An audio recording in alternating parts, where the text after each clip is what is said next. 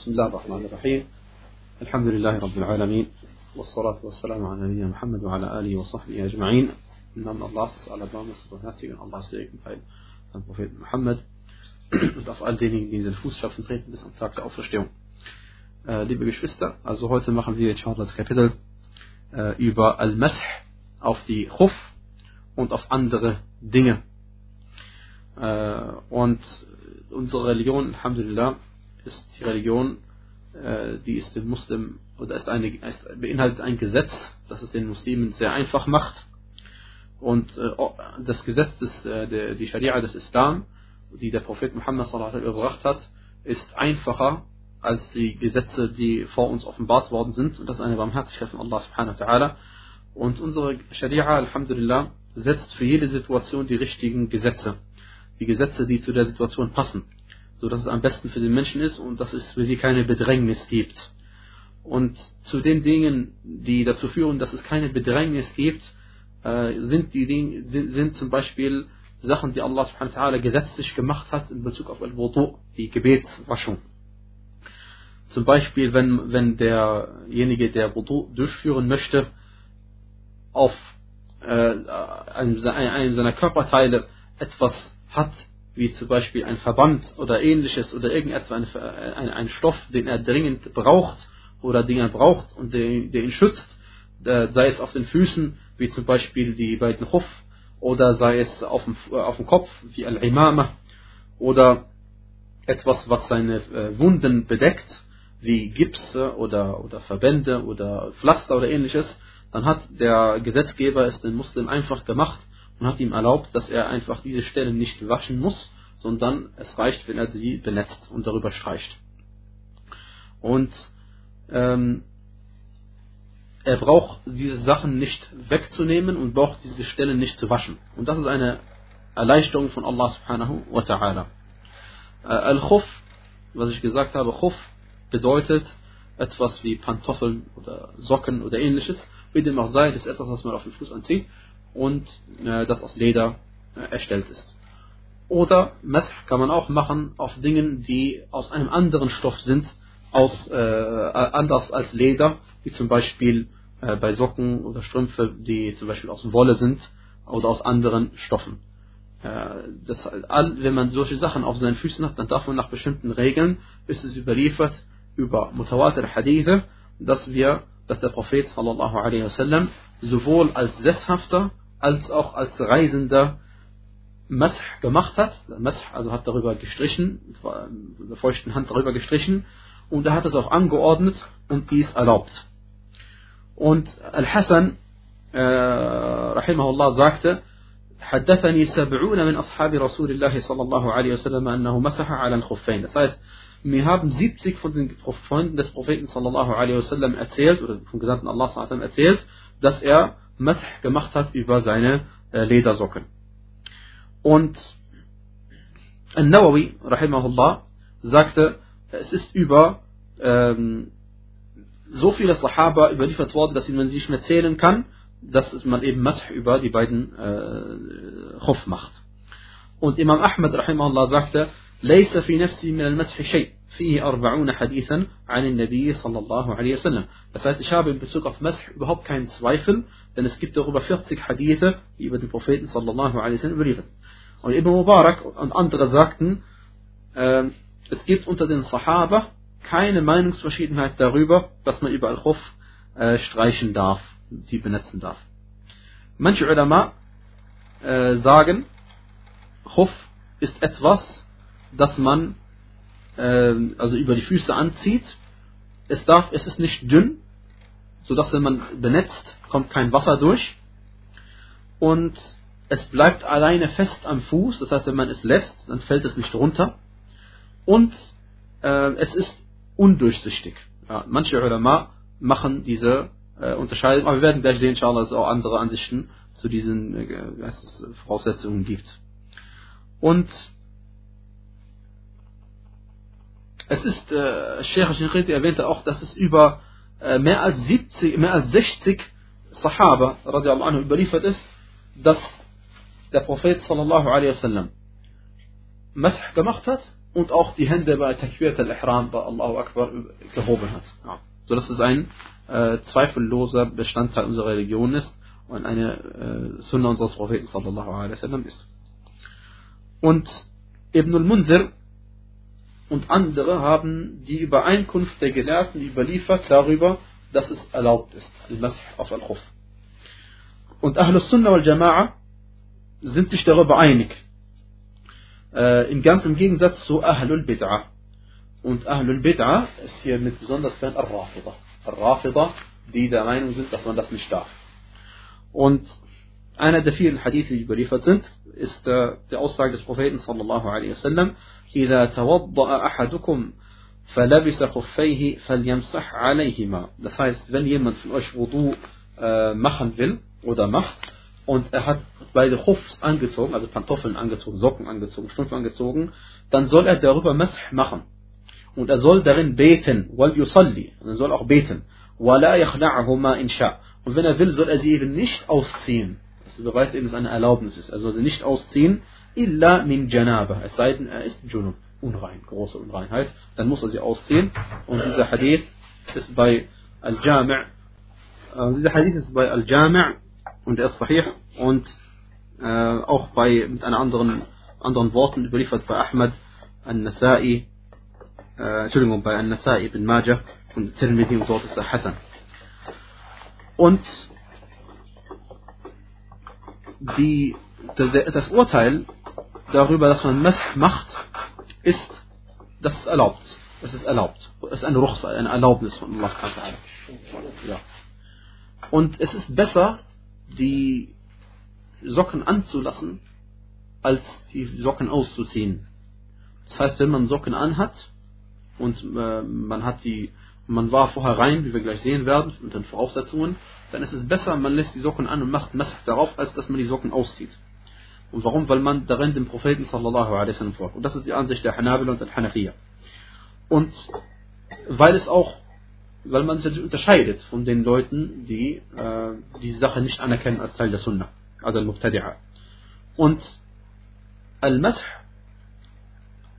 das ist eine wichtige Sache, Yarfa'u al-Hadath. Das heißt, Masah, wenn man Masah macht, ist die Unreinheit weg. Und wenn man sagt, ist die Unreinheit weg, damit meint man, wenn ich zum Beispiel Masah gemacht habe und ich ziehe meine Socken aus, dann habe ich immer noch Wudu. Habe ich immer noch Wudu und ich brauche nicht meine Füße nochmal waschen oder ähnliches. Ja. Das heißt, die, die Reinheit ist somit äh, ist vorhanden, sobald ich Masah gemacht habe. Und ähm, der Prophet sallallahu alaihi wasallam wissen wir nicht, dass über ihn berichtet ist, dass er extra seine Socken ausgezogen hat sondern wenn er welche anhatte, dann hat er sie einfach äh, darüber Messer gemacht und wenn er sie nicht anhatte, dann hat er einfach seine beiden Füße äh, gewaschen. Ja. Und für Al-Masah gibt es bestimmte Zeiten, also bestimmte, ähm, sagt man, Fristen, wie lange man Masah machen darf. Auf die beiden Socken, auf die Socken, die man anhat. Und wenn ich jetzt sage Socken äh, oder Strümpfe oder Pantoffeln, dann meine ich immer das Gleiche. Ich meine Strümpfe, die aus Leder sind, aus Stoff sind, aus Wolle, ist egal was, ja, die man anzieht.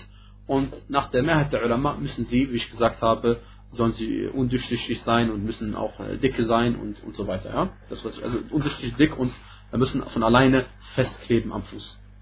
Und wenn ich das äh, und, und, und ich meine auch damit Na'lain, denn es ist auch überliefert authentisch bei Tirmidhi, und zwar, dass der Prophet sallallahu Masah gemacht hat über seine Schuhe und auch über Al-Jawrabain. Al-Jawrab ist nämlich Strümpfe aus Stoff, nicht aus Leder. Ja, das ist alles authentisch Alhamdulillah überliefert, unser Propheten sallallahu alaihi wasallam. Und für denjenigen, der sesshaft ist, also nicht auf einer Reise ist, er darf Mash genau 24 Stunden lang machen. Und derjenige, der sich auf einer Reise befindet, er darf Mash genau äh, drei mal 24 Stunden lang machen. Also 72 äh, Stunden. Und das ist bei Muslim überliefert, weil der Prophet sallallahu alaihi gesagt hat, lil musafiri thalathatu ayyamin bilayalihin. Das heißt, der Reisende, für ihn äh, ist es erlaubt, drei Tage lang inklusive der Nächte, also 24 Stunden mal drei. Walil muqimi yawmun wa layla. Und für den Sesshaften ist es genau ein Tag und eine Nacht, also 24 Stunden. Und da äh, stellt sich die Frage, zum einen, wann beginnt diese Erlaubnis? Wann fängt diese 24 Stunden lang an? Manche Ulama sagen, es fängt an, sobald man die äh, Socken angezogen hat und man zum ersten Mal seinen Wudu verloren hat. Denn ab diesem Zeitpunkt darf man das machen, haben sie gesagt. Und äh, andere wiederum haben gesagt, man darf Mesh machen 24 Stunden lang und diese 24 Stunden äh, also als Sesshafter beginnen, sobald man zum ersten Mal Mesh macht. Ja? Und das ist die Ansicht, die inshallah die richtige Ansicht ist. Das heißt, man darf Mesh 24 Stunden lang angefangen von dem Zeitpunkt, wo man Mesh macht. Und der Beweis dafür ist, unser Prophet sallallahu alaihi wasallam hat gesagt, يمسح المسافر على الخفين ثلاث ليال. er sagte, der, der Reisende ähm, streicht über seine Socken drei äh, Tage lang. Und der Sesshafte. Und der Sesshafte 24 Stunden lang. Und der Hadith bei Ahmed Abu Dawud, Tirmidhi, Ibn Majah und Sahih. Und die, die Begründung ist, man ist erst als, äh, man äh, kann erst über jemanden sagen, dass er Mash macht, wenn er es zum ersten Mal gemacht hat. Also beginnt auch zu dem Zeitpunkt das erste, die ersten 24 Stunden. Vorher hat er Masah doch gar nicht angewandt. Ja, das ist die Ansicht von diesen Ulama. Und äh, da, ich habe extra gesagt 24 Stunden, dreimal 24 Stunden, weil es geht nicht, wie manche Leute sagen, um fünf Gebete. Also manche Leute sagen fünf Gebete, also meinen damit fünf Pflichtgebete, Nee, es geht um 24 Stunden hast du um 11 Uhr, wie heißt es, äh, morgens oder vormittags äh, zum ersten Mal äh, dann mit Messer angefangen, dann hast du genau bis zum nächsten Tag um 11 Uhr morgens. Und danach musst du wieder deine Socken ausziehen und Wudu neu machen. Ja. Wenn du sesshaft bist wenn du Reisender warst, dann hast du die dreifache Zeit. Und, na, und auch es überliefert im Propheten, dass er gesagt hat, also er wurde gefragt über Al-Masih, über das Benetzen oder über Streichen auf die beiden Socken. Und er sagte, der Reisende hat drei Tage und der Sesshafte hat einen Tag. Und der Hadith ist bei Tirmidhi Sahih. Also wissen wir jetzt, wann es anfängt, mit Masih, mit die Zeit anfängt, und zwar sobald man zum ersten Mal äh, Masih anwendet. Also ich äh, bin rein, rituell rein, ich habe Wudu, ziehe meine Socken an und verliere dann meinen Wudu und dann mache ich zum ersten Mal Masih darüber. Dann mache ich zum ersten Mal Masih darüber. Dann ist es, äh, äh, wie heißt es, ähm, und man sieht auch, Wallahu alam, es gibt einen Unterschied in diesen beiden Ansichten. Erstens wegen der Zeit und auch zweitens, was ist denn, wenn ich Wudu habe und äh, Masih machen will? Trotzdem. Ja, beginnt dann trotzdem äh, meine Zeit von Masih? Offensichtlich ja. Offensichtlich auch, wenn ich Wudu habe und ich mache trotzdem nochmal neu Wudu über meine Socken, dann beginnt offensichtlich die Zeit auch, äh, wie heißt es, äh, ab, ab dem Zeitpunkt, wo ich es zum ersten Mal anwende. Aber bei der Ansicht der anderen Ulama, wo der Messer erst anfängt, sobald mein Wudu verloren habe, habe ich Messer jetzt gemacht? Fängt die Zeit jetzt an oder nicht? Ja? Allahu A'lam. Diese Ansicht, die, die, die, wie gerade gesagt habe, die richtige ist, sie ist die einfachere Ansicht und es geht aus diesem Konflikt raus. Also ich sage noch einmal, wenn man sagt, der Messer fängt erst an, sobald man zum ersten Mal sein Wudu verloren hat. Ja. Und ich habe jetzt mein Wudu gar nicht verloren. Ich mache aber trotzdem Messer. Weil ich kann ja mein, für jedes Gebet trotzdem Wudu machen. Das ist ja besser sogar.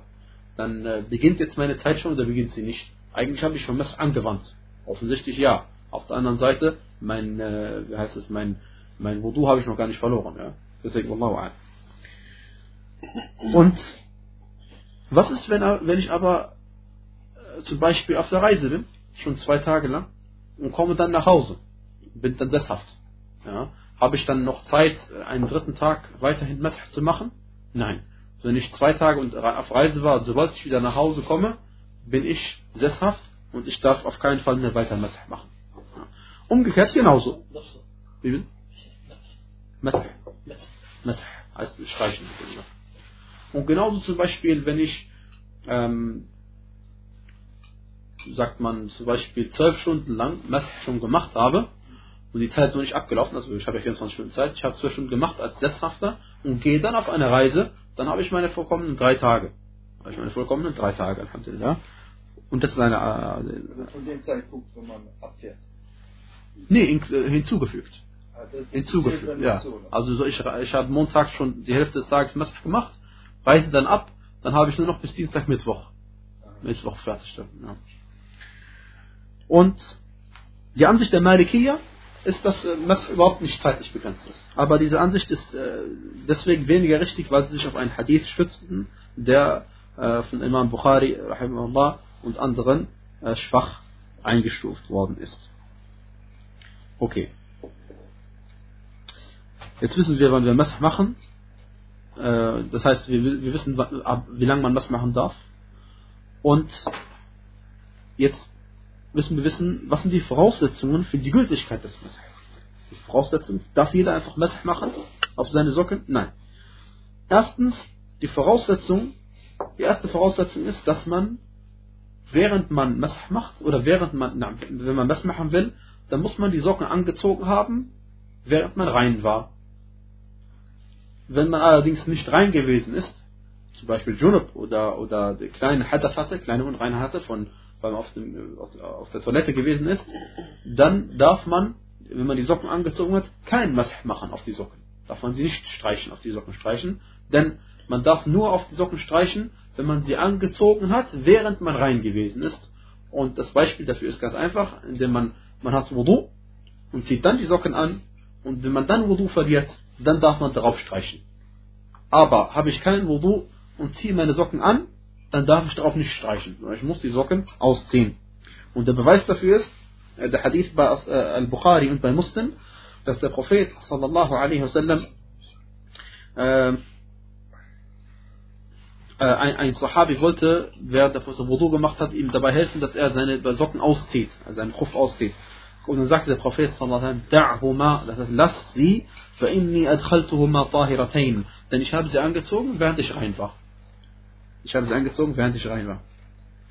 Und deswegen aus Sicherheitsgründen sollte man die Socken erst anziehen, wenn man auch wirklich schon ganz rein ist. Das, Beispiel ist bei Wudu, wenn ich äh, Wudu mache dann wasche ich am Ende erst meinen rechten Fuß, dann meinen linken Fuß. Wenn ich meinen rechten Fuß gewaschen habe, sollte ich noch nicht meine Socken anziehen, damit ich aus dem Khilaf rausgehe. Sondern erst meinen linken Fuß gewaschen haben und dann die Socken anziehen. Denn sobald ich meinen linken Fuß, meinen rechten Fuß gewaschen habe und die Socken angezogen habe, habe ich nicht, genau was sind, habe ich nicht das gemacht, was der Professor gemacht hat. Er hat sie angezogen, wenn, als, als beide seine Füße rein waren. Hat er gesagt, beide waren sauber, die Füße. Okay? Und genauso bei Russel. Es kann ja sein, ich fange mit dem unteren Teil an zu waschen, ja, was gegen das Hunde ist, aber es ist ja nicht verboten. Und dann mache ich, gehe ich nach oben, ja. Äh, dann, dann könnte es ja sein, dass ich meine Füße wasche, weil wenn ich die Absicht habe, mit meinem Russel auch Wudu zu machen, das heißt, ich kann mich ja waschen und die gleiche Absicht, die, die Nia auch haben, die Absicht haben, Abdes mitzumachen, die Gebetswasche mitzumachen. Und wenn ich dann unten angefangen habe und ziehe dann meine Socken danach an, angenommen ich trockne es ab und ziehe es dann gleich an, dann hätte ich das auch angezogen, noch bevor ich komplett rein gewesen bin. Und das sollte man vermeiden, denn das ist dann, dann findet, befindet man sich auf dem sicheren Pfad. Und daraufhin weist auch ein Hadith, ein weiterer Hadith von Imam äh, Musnad von Imam Ahmad, rahimahullah, er sagte, Umirna, ein Hadith, äh, der eine Gefährte sagte, uns ist angeordnet worden, über die beiden äh, Socken äh, zu machen, wenn wir sie angezogen haben, während wir schon rein waren. Ja? auf Arabisch, Umirna an namsaha al khuffain, idha nahnu adkhalnahuma ala tuhr. Und, na, das weist eigentlich darauf hin, und daran sollte man sich halten. Dann ähm, sagt, ist eine zweite Voraussetzung bei manchen Ulama, dass der Hof, den man anzieht, auch halal sein muss. Das heißt, es darf nicht gestohlen sein und es darf auch nicht äh, aus Seide sein für die Männer. Und wenn das der Fall ist, darf man darüber keinen Mess machen. Das ist eine Ansicht, aber die richtigere Ansicht, dass man darüber Mess machen darf. Und dass die, das Verbot zu stehlen und das Verbot Seide anzuziehen ist eine Sache. Und Mesh darauf ist mal eine andere Sache. Ja? Und das ist aber eine bekannte Meinungsgleichheit unter den Usul al-Fiqh, unter den Grundlagen, Grundsätzen des Fiqh. Ja? Ja. Wie dem auch sei, also die richtige Ansicht ist, der Mesh ist gültig, auch wenn man etwas Verbotenes angezogen hat und macht darauf Mesh. Ähm, aber man sündigt durch das Verbot, was man gebrochen hat, aber der Mesh an sich ist gültig, Wallahu. Auf jeden Fall muss man äh, in solchen Angelegenheiten immer äh, aus dem Weg gehen, der, der Meinungsverschiedenheit. Dann, äh, aber was zum Beispiel sein muss, es muss äh, mubah sein, es darf nicht aus solche Schweineleder sein, ja, weil es nicht erlaubt ist. Oder irgendwelche Lederformen, die nicht erlaubt, nicht halal sind, ähm, die unrein sind. Äh, wie, wie, zum Beispiel sagt man auch äh, Jildul Himar, das heißt Leder von Esel ja, oder Schwein, das ist alles nicht erlaubt. Dann ist dritte Voraussetzung, dass der Hof auch den gesamten Fußbereich bedeckt. Den gesamten Fußbereich bedeckt. Und ähm, das heißt, es darf nicht durchsichtig sein, so also dass man die Haut sieht. Und äh, manche Gelehrte, wie Sheikh Al-Uthaymeen sie bevorzugen die Ansicht der Shafi'iyya, dass das durchsichtig und nicht durchsichtig sein spielt keine Rolle. Das durchsichtig äh, sein und das nicht durchsichtig sein von Socken spielt keine Rolle. Und die Mehrheit äh, äh hat das damit begründet, sie haben gesagt, wenn man Kleidung anhat und die Kleidung durchsichtig ist, dann hat man auf keinen Fall die Aura bedeckt im Gebet. Und ebenso hat man auch seinen Fuß nicht bedeckt, wenn man nicht seine Socken, äh, die, die, die, die, so aussahen, dass man nicht die äh, Haut darunter sehen konnte. Ja. Und das, wenn man sich an diese Ansicht hält, dann ist man auf einem sichereren Weg. Dann muss es den gesamten Fußbereich bedecken. Das heißt, Fußzehen bis inklusive der Fußknöchel, Al-Ka'bain, bis inklusive der Fußknöchel. Und ähm, allerdings stört es nicht, wenn man Loch hat. Also wenn jemand ein Loch hat oder so etwas ähnliches, das macht nichts aus. Solange ähm, sprachlich gesehen es sich noch um einen Chuff handelt, eine Socke handelt, dann äh, heißt es, darf man darüber was machen. Denn es kann sein, dass Leute äh, arm sind und sich nicht leisten können und äh, dann kann man ihnen nicht sagen, dass sie äh, Socken anziehen müssen, die äh, keine Löcher haben und so weiter und so fort. Und wenn sie nämlich ihre Socken anhaben und sie haben es angezogen zum Beispiel, äh, damit sie sie wärmt, damit sie sie wärmen, dann, dann macht es keinen Sinn, ihnen zu sagen, ihr müsst die Socken ausziehen, dann ist es entgegen dem, äh, gegen den Grund, warum sie sie überhaupt angezogen haben. Ja? Und deswegen ein Loch oder so ähnliches macht nichts aus, solange das, was man anhat, immer noch als Schrumpf oder Socke oder Pantoffeln äh, angesehen werden kann, sprachlich gesehen. Dann, nächste Voraussetzung bei Menschen Ulama ist, dass der Chuf, die Socke, man anzieht, auch ähm, von alleine den, den, den Fuß bedeckt. Das heißt, es fällt nicht irgendwie runter von alleine. Ja. Und äh, das ist eine Ansicht. Allerdings, die richtigere Ansicht ist, dass es nicht, äh, das muss nicht sein. Denn man kann es auch zum Beispiel, äh, man kann, wenn man irgendwas Socken angezogen hätte, die man bindet, festbindet, mit einem Seil oder irgendetwas, und es bleibt dann an der Stelle stehen, ist es genauso erlaubt. Denn das ist auch eine Socke. Das ist auch eine Socke. Dann ist die Ansicht der Mehrheit der Ulama, dass die Socken dick sein müssen. Also sie dürfen nicht so dünn sein, wie die Socken, die man anzieht, nur damit man Socken angezogen hat bei manchen Schuhen. Ja, das ist die Ansicht der Mehrheit der Ulama. Und, äh, na, weil, und das ist auch die, in den Büchern der Fuqaha ist das, was sie erwähnt haben. Sie haben es erwähnt, dass es Safir sein muss, das heißt, es muss dick sein. Und, äh, aber wie gesagt, also und manche andere Ulama haben gesagt, man darf auch auf Socken streichen, die dünn sind, selbst wenn sie dünn sind. Warum? Weil die Hadithe, die überliefert sind über das Streichen über die Socken, machen keinen Unterschied zwischen äh, Socken, die dick sind und Socken, die dünn sind. Und wenn jemand sagt, man darf nur über Socken streichen, die dick sind, dann muss er dafür den Beleg bringen. Dann muss er dafür den Beleg bringen. Und äh, äh uns steht nicht zu, die Aussagen des Propheten einzuschränken. Und deswegen, äh, man darf auch auf dünneren Socken Masah machen, ähm, äh, wie gesagt, aber wenn, wenn, wenn es keinen kein, kein Grund dafür gibt und nicht in Bedrängnis ist, dann schadet es nicht, wenn man sich äh, die Socken auszieht, damit man sich auf dem sicheren Weg befindet. Ja. Und äh, wie ich vorhin erwähnt habe, äh, der Prophet sallallahu alaihi wasallam ist überliefert bei Ahmad und äh, Tirmidhi äh, und ist authentisch überliefert, dass der Prophet über Al-Jawrabain, Al-Jawrab ist nämlich Socken, die nicht aus Leder sind, sondern Socken, die aus Wolle sind.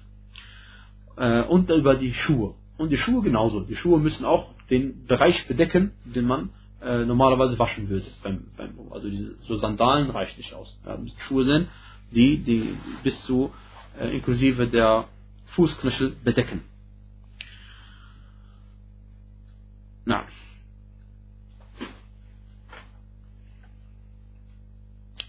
Und wenn man Masah gemacht hat, dann stört es überhaupt nicht, ob man die Socken aus- und anzieht die ganze Zeit. Das heißt, ich kann zum Beispiel jetzt Masah gemacht haben, bin jetzt rein und ziehe meine Socken aus. Ich bleibe rein. Das ist die richtige Ansicht. Ich bleibe rein. Weil, weil es gibt keinen Beleg dafür, dass man den Wudu verliert, indem man Socken auszieht. Ja? Also manche Ulema sagen, du musst die Socken, die Socken ausziehen, hast du keinen Wudu mehr. Und andere sagen, wenn du die, wenn die Socken ausziehst, dann äh, musst du danach die Füße waschen damit du sie noch behältst. Und das ist Wallah die Ansicht der Malikiya. Wie dem auch sei, aber es gibt keinen Beweis dafür.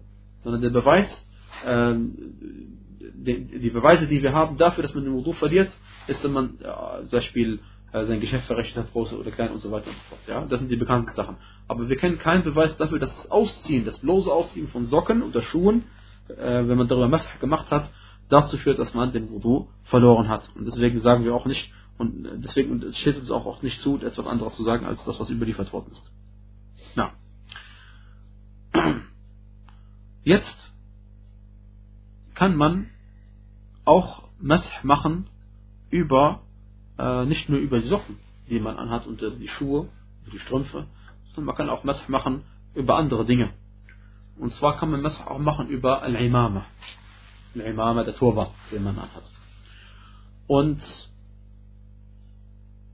das ist überliefert worden bei Muslim, also überliefert, dass der Prophet sallallahu alaihi masaha binasiyatihi wa ala al-imamati wa ala khuffayh. Das heißt, der Prophet sallallahu alaihi hat Masah gemacht über seine Stirn, seine Imama und auch über die beiden Khuff, über die beiden Socken. Das heißt jetzt bei Muslim. Und dafür haben äh, manche Ulama Voraussetzungen gesetzt für die Imama, wie sie aussehen muss. Und das haben sie daraus entnommen, und zwar, wie sah die Imama aus, die der Prophet angehabt hat? Oder die die Sahaba radiallahu anhum angehabt haben. Deswegen haben sie gesagt, die erste Voraussetzung ist, dass die Imama, der Turban, den gesamten Kopfbereich bedeckt, den ein Turban normalerweise bedeckt. Den Turban normalerweise bedeckt. Und dann haben sie gesagt, die zweite Voraussetzung ist, dass die Imama soll Muhannaka sein. Muhannaka bedeutet, dass sie gewickelt ist unter dem Bart. Also sie ist oben gewickelt am Kopf und dann unter dem Bart. Manche Leute ziehen das an. Ja?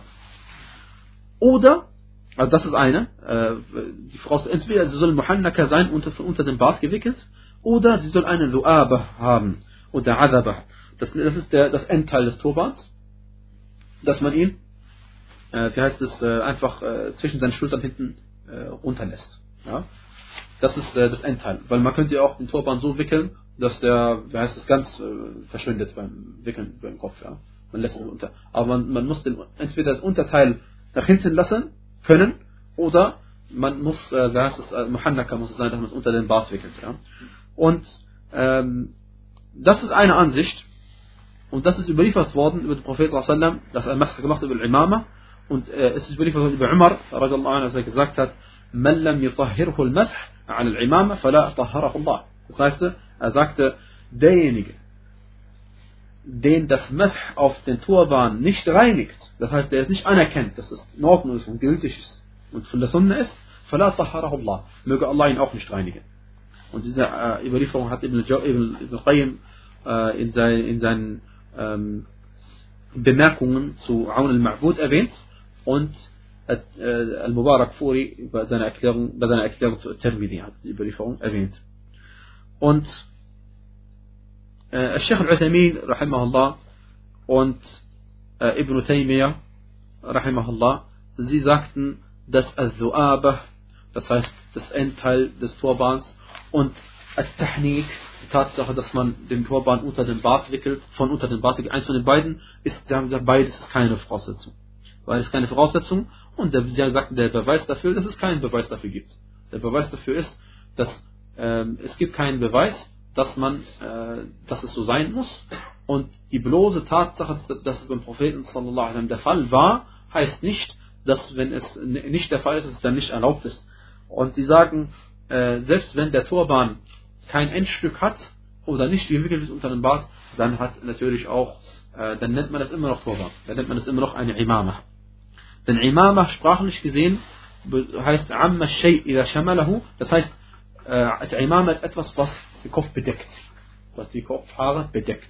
Und sobald es die Kopfhaare bedeckt, darf man deswegen darüber Messer machen. Deswegen, äh, möge Allah mit ihnen barmherzig sein, sind sie auch der Ansicht gewesen, dass äh, man auch über Al-Qununswa, das heißt über Mützen, wenn sie, äh, es einem schwerfällt, sie abzuziehen, Messer machen darf. Und auch über äh, ein, ein Band, Bänder, die man zum Beispiel über den Fuß gewickelt hat, um sich zu wärmen, sagt sie auch, darf man darüber Messer machen und streichen. Und ähm, mit der Voraussetzung, dass es einem schwerfällt oder anstrengend ist oder eine Bedrängnis ist, man sie abnehmen müsste. Ja. Und diese, das Streichen und Benetzen gilt nur für die kleine Unreinheit. Nur wenn man die kleine Unreinheit hat. Wenn man allerdings die große Unreinheit hat, das heißt Junub war, äh, vom Geschlechtsverkehr oder Samenerguss, dann darf man natürlich nicht Masah machen. Weder auf Imama, noch auf die Socken, noch auf anderen Sachen. Ja. Und man darf also, äh, wie gesagt, na, wie ich gesagt habe, das ist eine Ansicht von wenigen Ulama, dass man über Mützen, äh, ich meine nicht Mützen, Pronunzua ist das wie das hier. Ja. Kofiyya in manchen Ländern genannt, ja. Wenn es einem schwerfällt, sagten sie, es abzuziehen, äh, dann darf man darüber Messer machen. Allahs Barmherzigkeit auf ihn allen. Ja. Gilt für die Imama auch, dass man vorher rein gewesen sein muss? Gibt es zwei Ansichten Ulama. Manche Ulama sagen, ja, es gilt, wie bei Al-Khuf. Man, man darf nur Messer machen über die äh, Imama, über den, über den Turban, wenn man rein gewesen ist, als man angezogen. Andere sagen nein, weil es nicht überliefert worden ist. Und wie verhält es sich mit Masch über Al-Khimar? Al-Khimar, die Kopfbedeckung der Frau. Darüber sagte Sheikh Al-Uthamin, rahimahullah, ähm, äh, dass die Ulama dies erlaubt haben. Sie haben gesagt, es ist erlaubt, ähm, als, aus Qiyas-Gründen, also weil man Qiyas gemacht hat, äh, als Übertragen von, oder Analogieschluss gemacht von dem Imama. Also wenn der Turban den Kopf bedeckt, man darf da auch was machen, haben sie gesagt, ebenso der Khimar der Frau bedeckt auch ihren Kopf und deswegen darf man darüber auch was machen. Das ist aus Qiyas, also kein Hadith, ähm, denn es gibt einen Hadith, der darüber überliefert ist, über eine äh, Frau zur Zeit des Propheten sallallahu alaihi wasallam. Allerdings ist der Hadith nicht authentisch. Wenn er authentisch wäre, hätten wir gar kein Problem damit. Aber weil es nicht überliefert ist und weil es nur Qiyas ist, und Qiyas bei Gottesdiensten ist problematisch, sagen, äh, sagte der Gelehrte, Rahmatullah alayh, man sollte es lieber unterlassen. Allerdings, wenn man es macht, dann ist inshallah der Wudu gültig. Weil Qiyas ist einer der, Quell, eine der Quellen der Religion. Also Qiyas, genauso wie äh, Koran, Sunna und, und, und, und, und Ijma' ist Qiyas auch eine Quelle der Religion. Und es gibt auch noch andere Sachen, über die man Mash machen kann äh, wie zum Beispiel die Gipse und Verbände und so weiter und so fort. Und, äh, aber darüber wollen wir uns inshallah dann beim nächsten Mal unterhalten, dass es nicht zu viel wird. Äh, möge Allah uns zu denjenigen machen, die äh, sich daran halten äh, und die Sunna praktizieren. Und nebenbei gemerkt, äh, ein, ein Hinweis darauf, dass äh, Imama ein Imama bleibt, auch wenn sie keine ähm, kein Endteil hat und auch wenn es nicht um den Bart gewickelt, von unter dem Bart gewickelt ist, ist die Tatsache, dass Umar radiallahu anhu ardah, Ahlul Zimma, das heißt die nicht-muslimischen Christen, Juden in, in seinem islamischen Staat, als er Khalifa war, hat er ihnen angeordnet, dass sie Turbane anziehen, Imamas anziehen, die eben nicht gewickelt sind unterm Bart und auch nicht äh, Endteile haben. Und äh, das hat er gemacht zur Unterscheidung, damit man sieht, wer Muslim ist und wer kein Muslim ist. Und äh, das weist darauf hin, dass es sprachlich gesehen immer noch ein Imama bleibt, wie natürlich zweifellos der Fall ist. Wallahu a'lam. Äh, wa sallallahu baraka ala Muhammad. وعلى آله صحبه أجمعين und dann möchte ich noch zum Ende sagen, damit es komplett ist, wenn man Masah macht über seine, seine Imame, dann macht man, streicht man über den, über die Stirn, ein bisschen über die Stirn und dann über die Imame.